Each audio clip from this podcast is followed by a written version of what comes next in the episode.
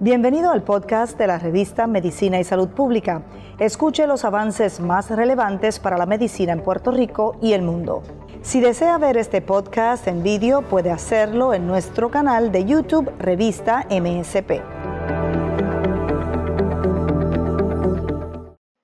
Saludos y gracias por acompañarnos. El tema que hoy eh, estaremos eh, analizando es el tema del rol del cirujano podiatra en la cirugía ortopédica del pie. Así que si usted tiene juanetes, tiene pies planos, es atleta y ha tenido algún tipo de eh, problemas o accidentes, pues este programa es para usted.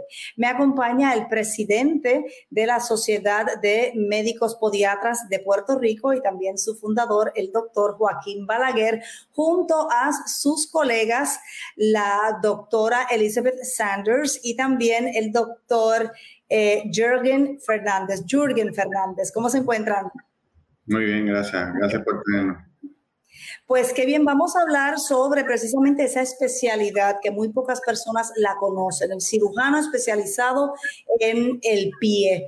Eh, si el doctor Balaguer quisiera introducirnos eh, el tema y sobre todo, ¿verdad?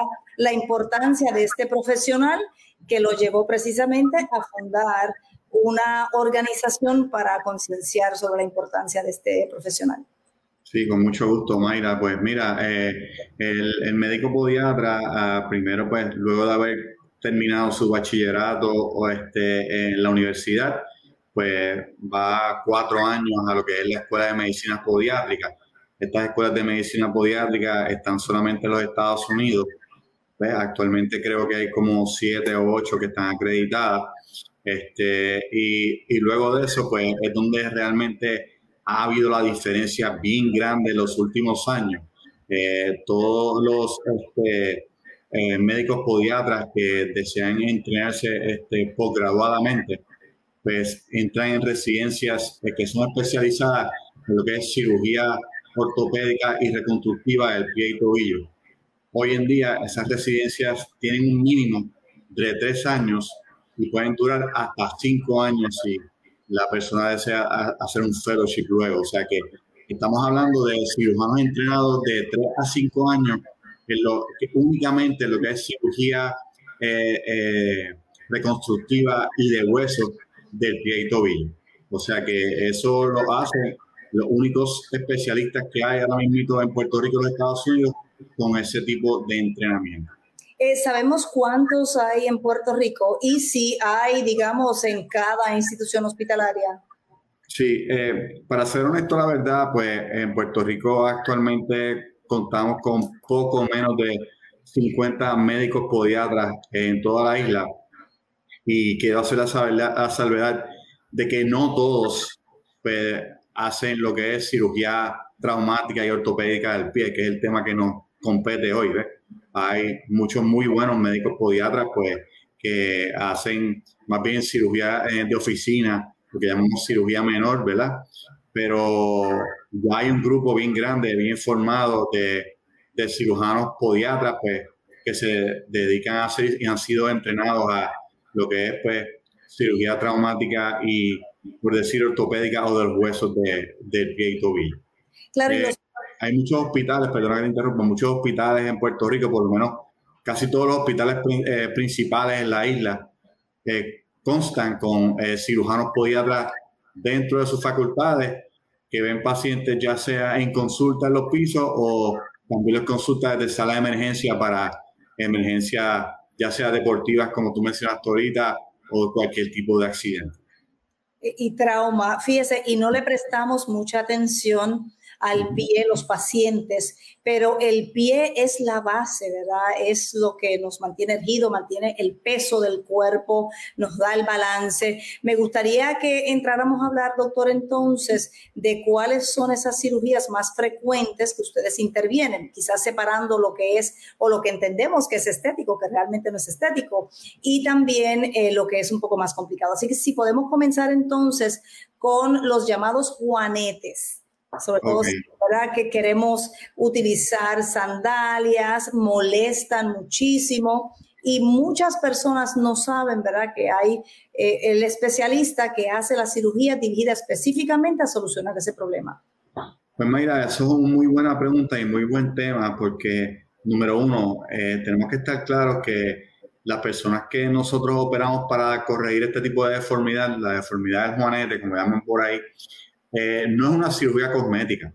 De hecho, yo no opero a nadie en mi oficina eh, que me venga a, decir que quiere corregirse sus juanetes por causas cosméticas. O sea, esto es una deformidad que es muy dolorosa y no discrimina hombres y mujeres. Nosotros operamos igual hombres que mujeres, niños desde 7, 8 años hasta viejitos de 90 años. Y entonces, ¿cómo se forma, doctor? Porque si le da tanto a un niño como a una persona adulta, ¿cuáles son las causas? Pues mira, Mayra, las causas principales son, este, número uno, congénita.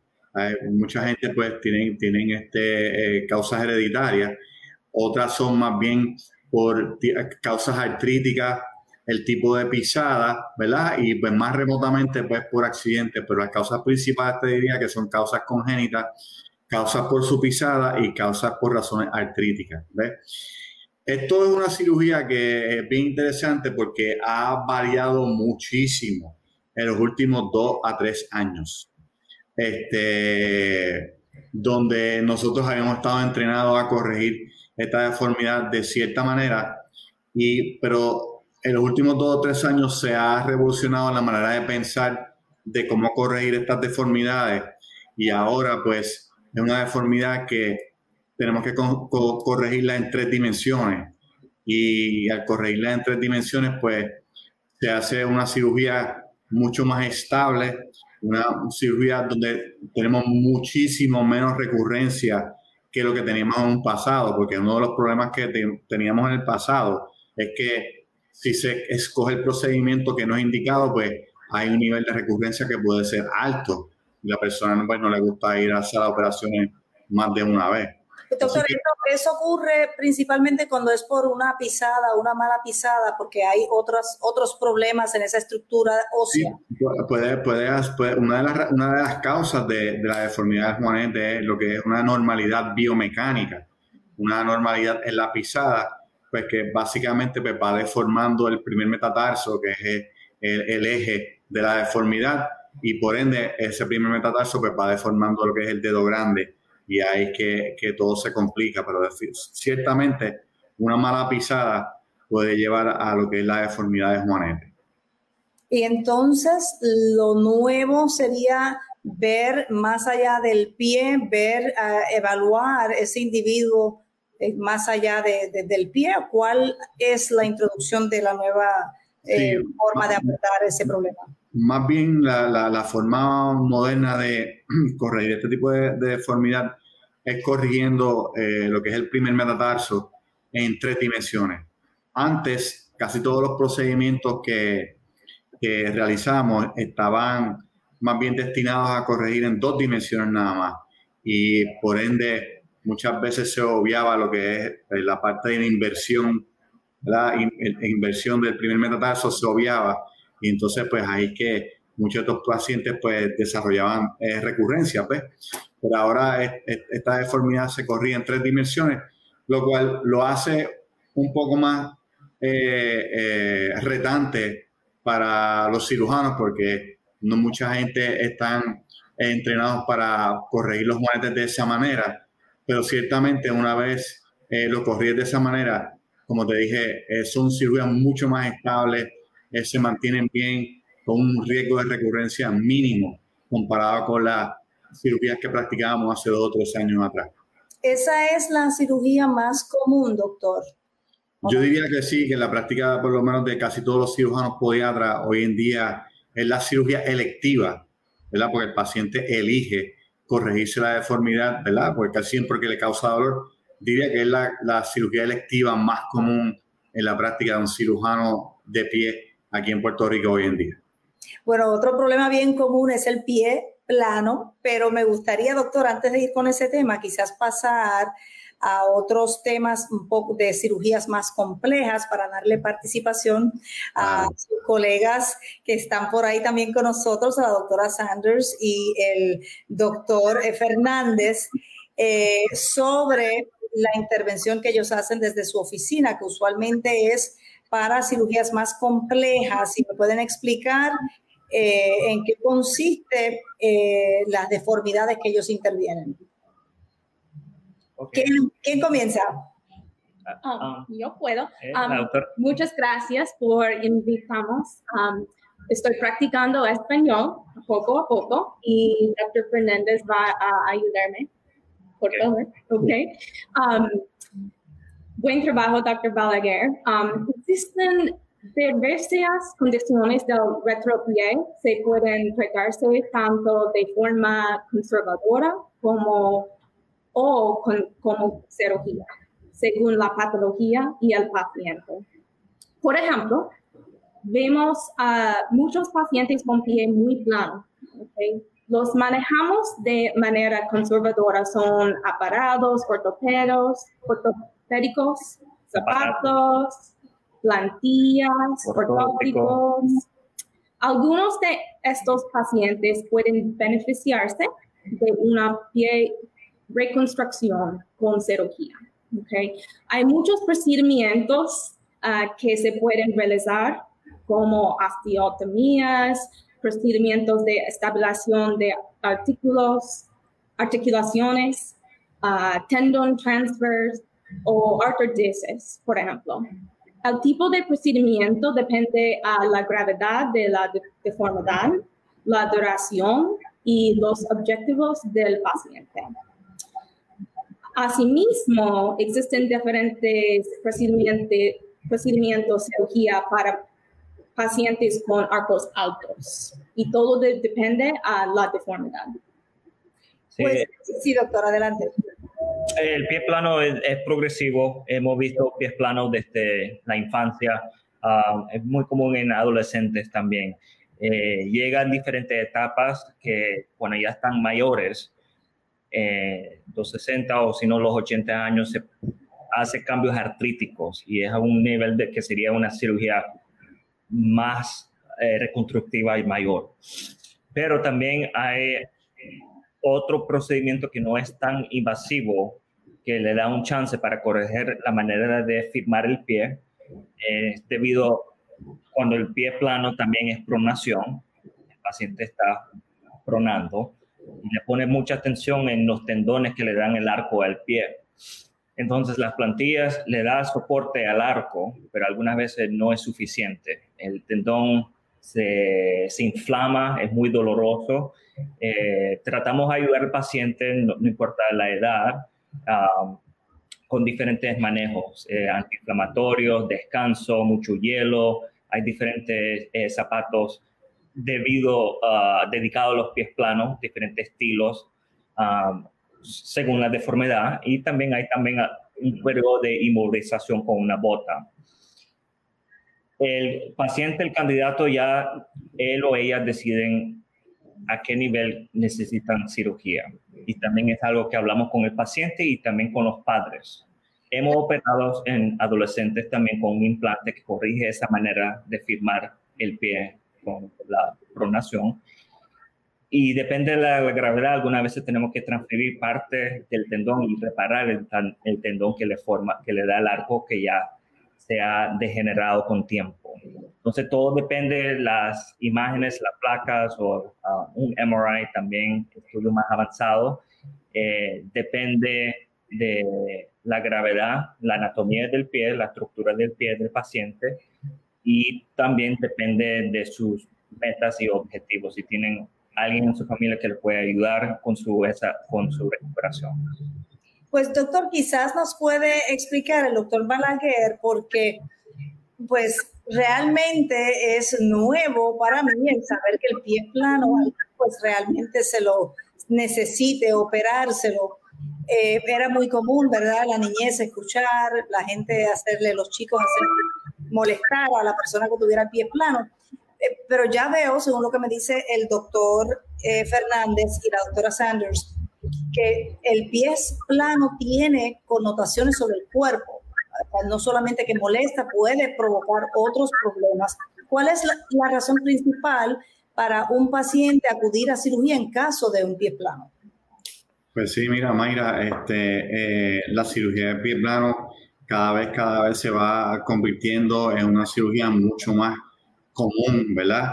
Eh, ya que, pues, como te expliqué anteriormente, ya habemos muchos de nosotros que llevamos en Puerto Rico practicando y muchos muchachos jóvenes súper bien entrenados también para poder correr este tipo de deformidad.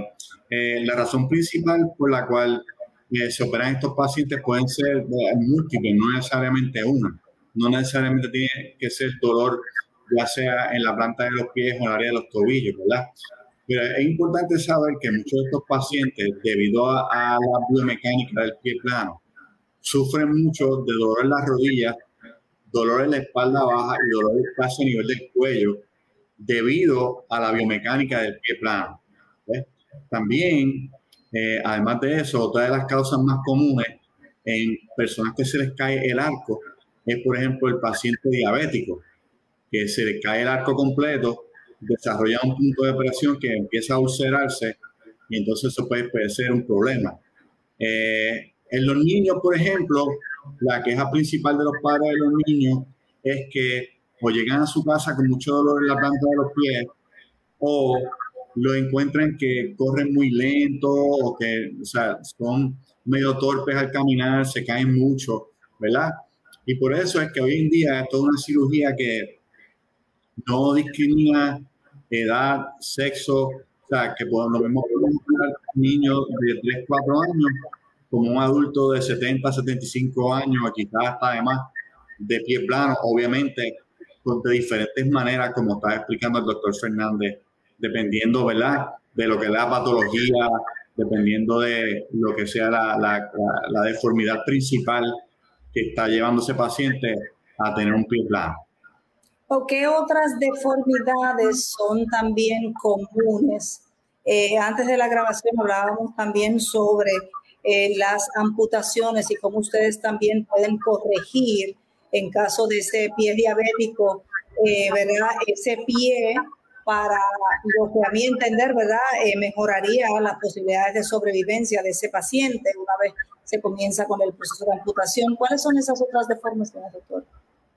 Pues mira, eh, yo la voy a mencionar y le voy a pasar el micrófono a los doctores Sanders y Fernández, pero yo te diría que aparte de deformidades eh, congénitas, como lo llaman por ejemplo el pie corino, ¿verdad? Sabes que muchos niños nacen por pie corino, pero una de las deformidades más frustrantes e incapacitantes es lo que se conoce como el pie de Charcot. Y el pie de Charcot es una deformidad común en los pacientes diabéticos que los lleva a ulceraciones y eventualmente amputaciones, pero me gustaría diferir ese tema a los doctores Sanders y Fernández para que eh, hablen un poco más las técnicas que eh, realizan hoy en día para, pues no tan solo para corregir el pie de Charcot, pero para tratar de, de transferir puntos de presión que llevan a ulceraciones y eventualmente amputaciones. Yo creo que esa es la diferencia más grande hoy en día eh, que hace un cirujano podiatra en lo que es la cirugía de hueso o ortopédica del pie.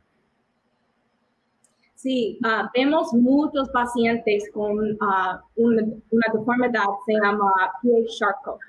Los pies con Charcot se dan cuando un paciente, típicamente con neuropatía, generalmente por diabetes, desrola fracturas o dislocaciones de los huesos de los pies que crean una deformidad, se puede provocar úlceras. ¿okay? Se, si de huesos de los pies que crean una deformidad con úlceras. Típicamente se requiere movilización inmediatamente. ¿okay? Esto no inmediatamente. Sin, típicamente eso no es una infección. So, los antibióticos generalmente no están indicados a menos que haya una úlcera. Esta deformidad pasa por etapas. Después de la etapa inicial, cuando la hinchazón se ha calmado, el paciente puede beneficiarse de una reconstrucción, reconstrucción cirugía para prevenir que no se empeore la deformidad. Esto generalmente requiere artrodesis de múltiples articulaciones con tornillos. Okay. Debido a la gravedad de la destrucción, se puede aumentar con un fijador, con un fijador externo. Okay. A veces cuando hay una infección en el hueso, solamente puedes usar un fijador externo. Otra opción para el paciente es una bolsa a su medida para el resto de su vida. Pero el pie de Charcot siempre puede volver. Okay. Si un paciente tiene niveles de azúcar en sangre controlados, está dispuesto a someterse a múltiples procedimientos por etapas. Tiene un buen sistema de apoyo, está dispuesto a asistir a múltiples citas y está dispuesto a ser parte de un equipo, puede ser un candidato, candidato para la reconstrucción Sí, doctor Fernández, me imagino, y esto, este tema es bien importante porque en Puerto Rico los, la incidencia, ¿verdad? la prevalencia de diabetes es bien, alto, bien alta. Eh, esta intervención a tiempo para los candidatos que cualifiquen pueden evitar amputaciones, puede evitar salvarle el pie, salvarle el dedo a ese paciente. Definitivamente. Eh, la diabetes es una enfermedad grave acá en Puerto Rico. Hay más diabéticos acá que, que en combinado de otros países en el mundo. también, por cierto, es el reconocimiento de esta deformidad, el pie Charcot. Aún antes, por ejemplo, en los hospitales, pacientes eh, o otros médicos que no saben de esta condición piensan que es un celulitis o un ataque de gota o es algo que después ven las placas, la destrucción de los huesos y automáticamente consulta al cirujano general o vascular y es amputación de la pierna total. Entonces ellos ni siquiera tienen un chance desde el comienzo. Entonces parte de la educación para que médicos, um, enfermeros, enfermeras también y familiares sean y reconocen esta deformidad Um, hay procedimientos, no necesariamente con cirugía, pero también con, como la doctora Sanders dijo, con una bota que se llama un Charcoal Boot, uh, Custom Boot. Es una bota que le va a dar al paciente como si fuera un yeso y es por vida. Sea, hay ciertos pacientes que no son candidatos para una cirugía reconstructiva mayor.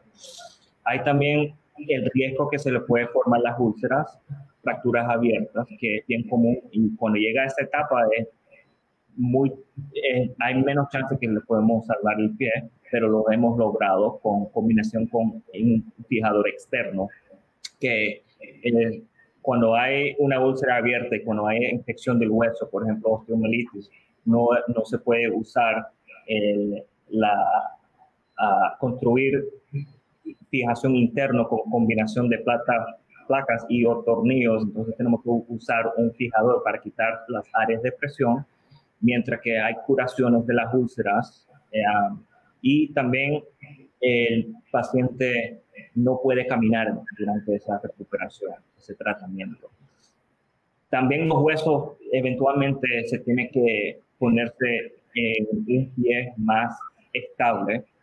Ya, digamos, si ya se controló la infección, hinchazón, la última etapa de Charcot, se puede fijar sólido los huesos, las articulaciones, con artrodesis, que se llama fusión de las articulaciones con combinación de tornillos y placas.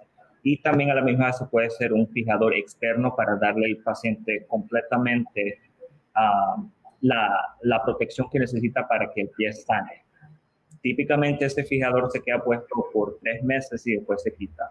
El fijador, en, la cirugía es diferentes etapas, pero el paciente también tiene que cuidarse y estos pacientes son bien enfermos. Hemos tenido pacientes renal, no solamente la diabetes, problemas del corazón, ah, pero es algo para darle un chance, no solamente salvar su pie, pero por lo menos sí darle siete, sino 10 años más con un pie, porque ya cuando el paciente pierde una pierna, tiene 50% chance de perder la otra pierna y después eh, ya han perdido ambas piernas y ya le ponen al paciente más riesgo de, por ejemplo, problemas del corazón y entonces su, eh, la calidad de vida del paciente se empeora y ellos están más riesgo de fallecerse más temprano.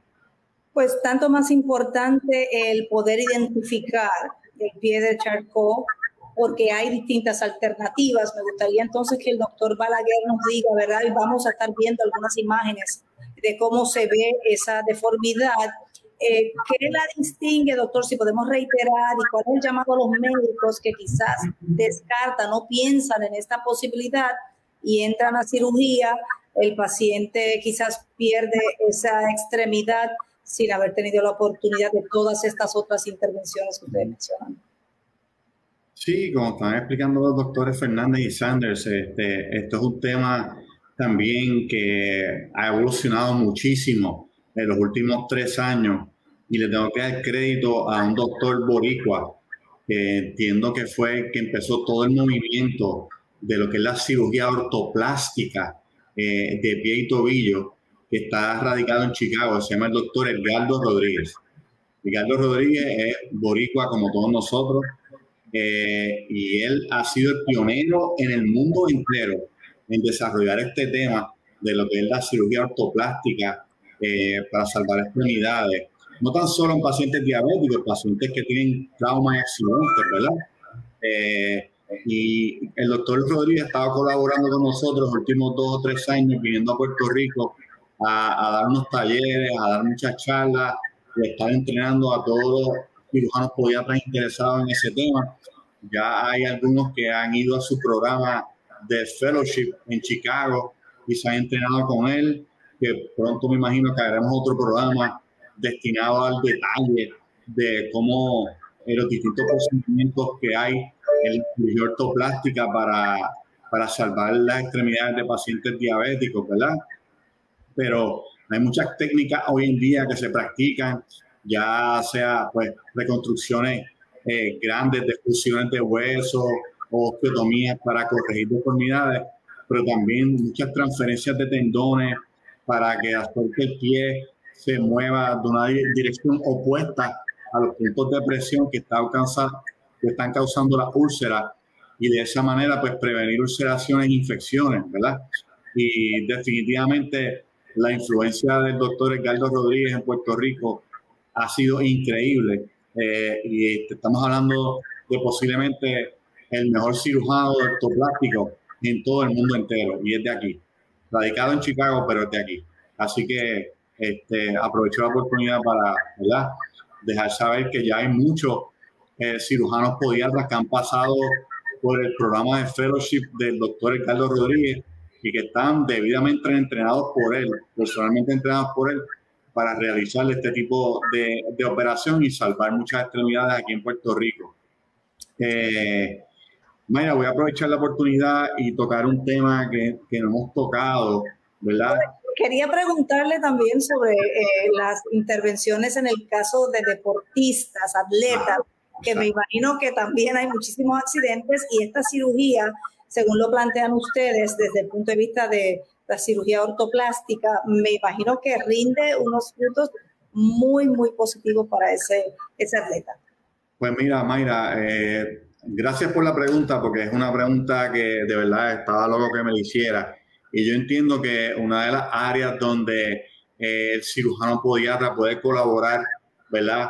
Este, en la comunidad con muchos de estos atletas, niños, jóvenes, adultos que sufren distintas lesiones en el pie y tobillo, este, pues hay ya muchos cirujanos podiatras aquí en Puerto Rico que están entrenados eh, para trabajar con fracturas cerradas, fracturas abiertas, dislocaciones abiertas o cerradas, eh, por ejemplo, muchas roturas de tendones, ¿verdad? Roturas de tendones, reparación de tendones, este, ese tipo de problemas donde usualmente eh, ni, el médico de cabecera ni muchos pacientes piensan que, que, el paciente puede acudir a un cirujano podiatra, solamente piensan en el ortopeda, que sí muy bien está súper bien entrenado para atender a esos pacientes, pero muchas veces la, la, lista de espera es larga, este, eh, están en salas de emergencia ahora esperando cuando hay muchos cirujanos podiatras que pueden ayudar a contribuir a, a aliviar esa carga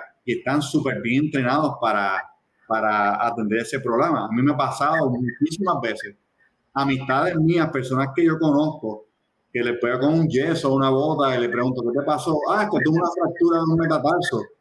Y, y yo digo, ¿pero por qué no me llamaste? Si yo trabajo con eso todo el tiempo y hay mucho desconocimiento sobre eso.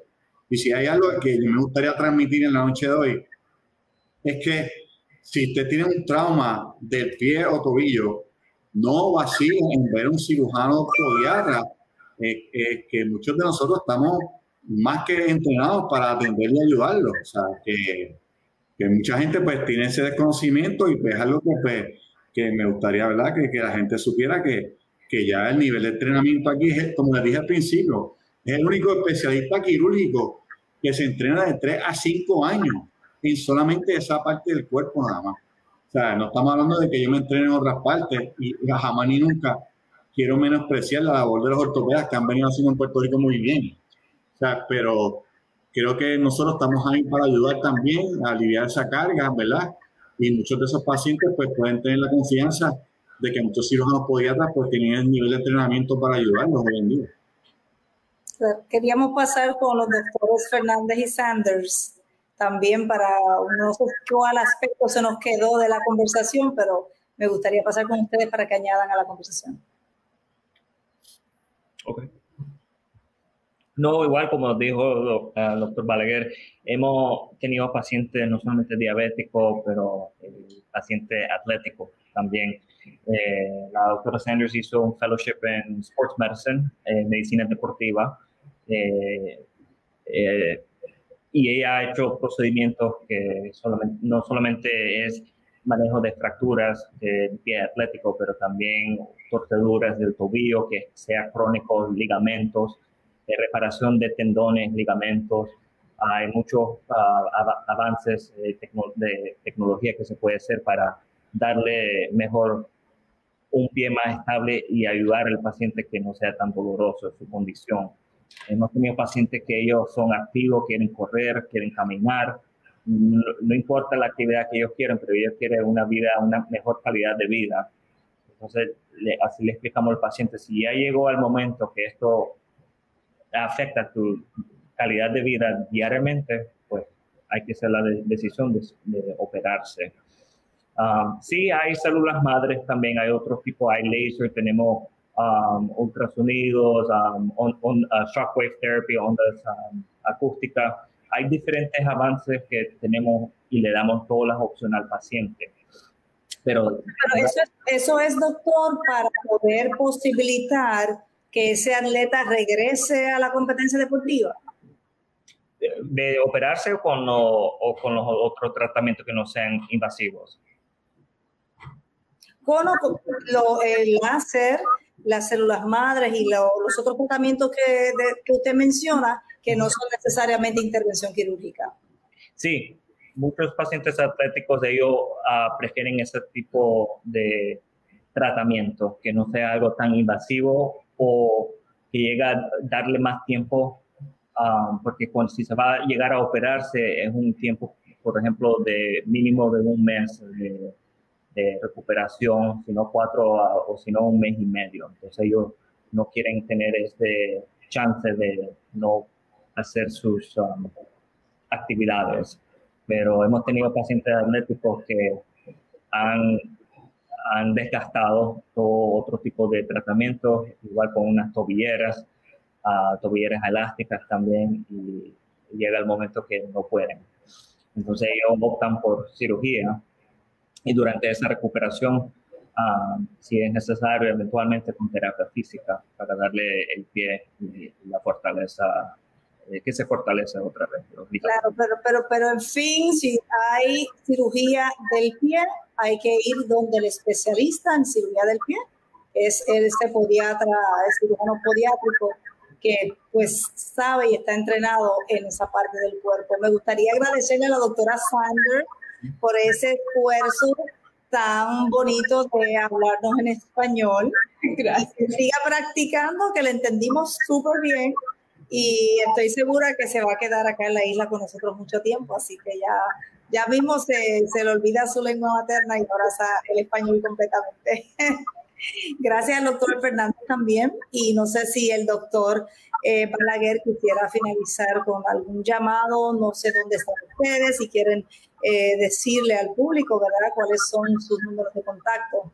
Sí, de verdad que no, no lo quisiera hacer esta noche, Mayra, porque en verdad la, la entrevista de hoy más bien es generalizada, es una entrevista coordinada a través de la Sociedad de Médicos Podiatras, ¿verdad? Y nosotros pues fuimos voluntarios para, para pues, hablar eh, sobre todas estas condiciones esta noche, ¿verdad? Que no, no quisiera, ¿verdad? Aventajarme personalmente de eso, así que no lo voy a hacer. Eh, pero te quería dar las gracias, ¿verdad? Por la oportunidad que nos das a nosotros como sociedad, ¿verdad? De transmitir el mensaje de que estamos disponibles, de que tenemos muchísima gente bien entrenada y muchísimos otros muchachos que actualmente se están entrenando en Estados Unidos ya que esta es una especialidad que no se estudia ni se entrena aquí en Puerto Rico, todo en Estados Unidos. Y mira, o sea, por ejemplo, gente como la doctora Sanders y el doctor Fernández que no viven aquí, y como tú bien dijiste, muchos médicos de aquí se han estado yendo, pero ellos tuvieron la visión, vieron la visión, vieron la oportunidad y vinieron a traer sus conocimientos aquí en Puerto Rico y han sido de verdad de mucho valor para muchos pacientes en el tiempo corto que llevan, que llevan año y medio. Quiero señalar también que la doctora llegó a Puerto Rico sin saber nada, cero. Eh, así que la quiero felicitar porque en tan solo año y medio ya tú ves, ya pues se desenvuelve muy bien, eh, ella hace sus clínicas sola, ella habla con los pacientes como puede, y peor aún con mascarilla, que no, que, que no pueden ver la cara a lo que dice, pero gracias a Dios, pues mira, se ha acostumbrado y y nada, yo espero que esto acabe pronto, como yo les, digo a ellos, porque llegaron en medio de terremotos, en medio de huracanes y, en esta pandemia, que, que por favor les dé un poquito de tiempo y cuando todo esto pase van a ver la belleza que tiene nuestro Puerto Rico y, y que pronto se van, van a ver de que no se van a querer ni pensar en irle aquí. Pues doctora Sanders, gracias, doctor Fernández y al doctor Balaguer y la Sociedad de Puertorriqueña de Podiatras, pues siempre también puede contar con este foro para ese proceso de educación y orientación al público. Muchísimas gracias y muy buenas noches. Gracias, Mayra. Un placer.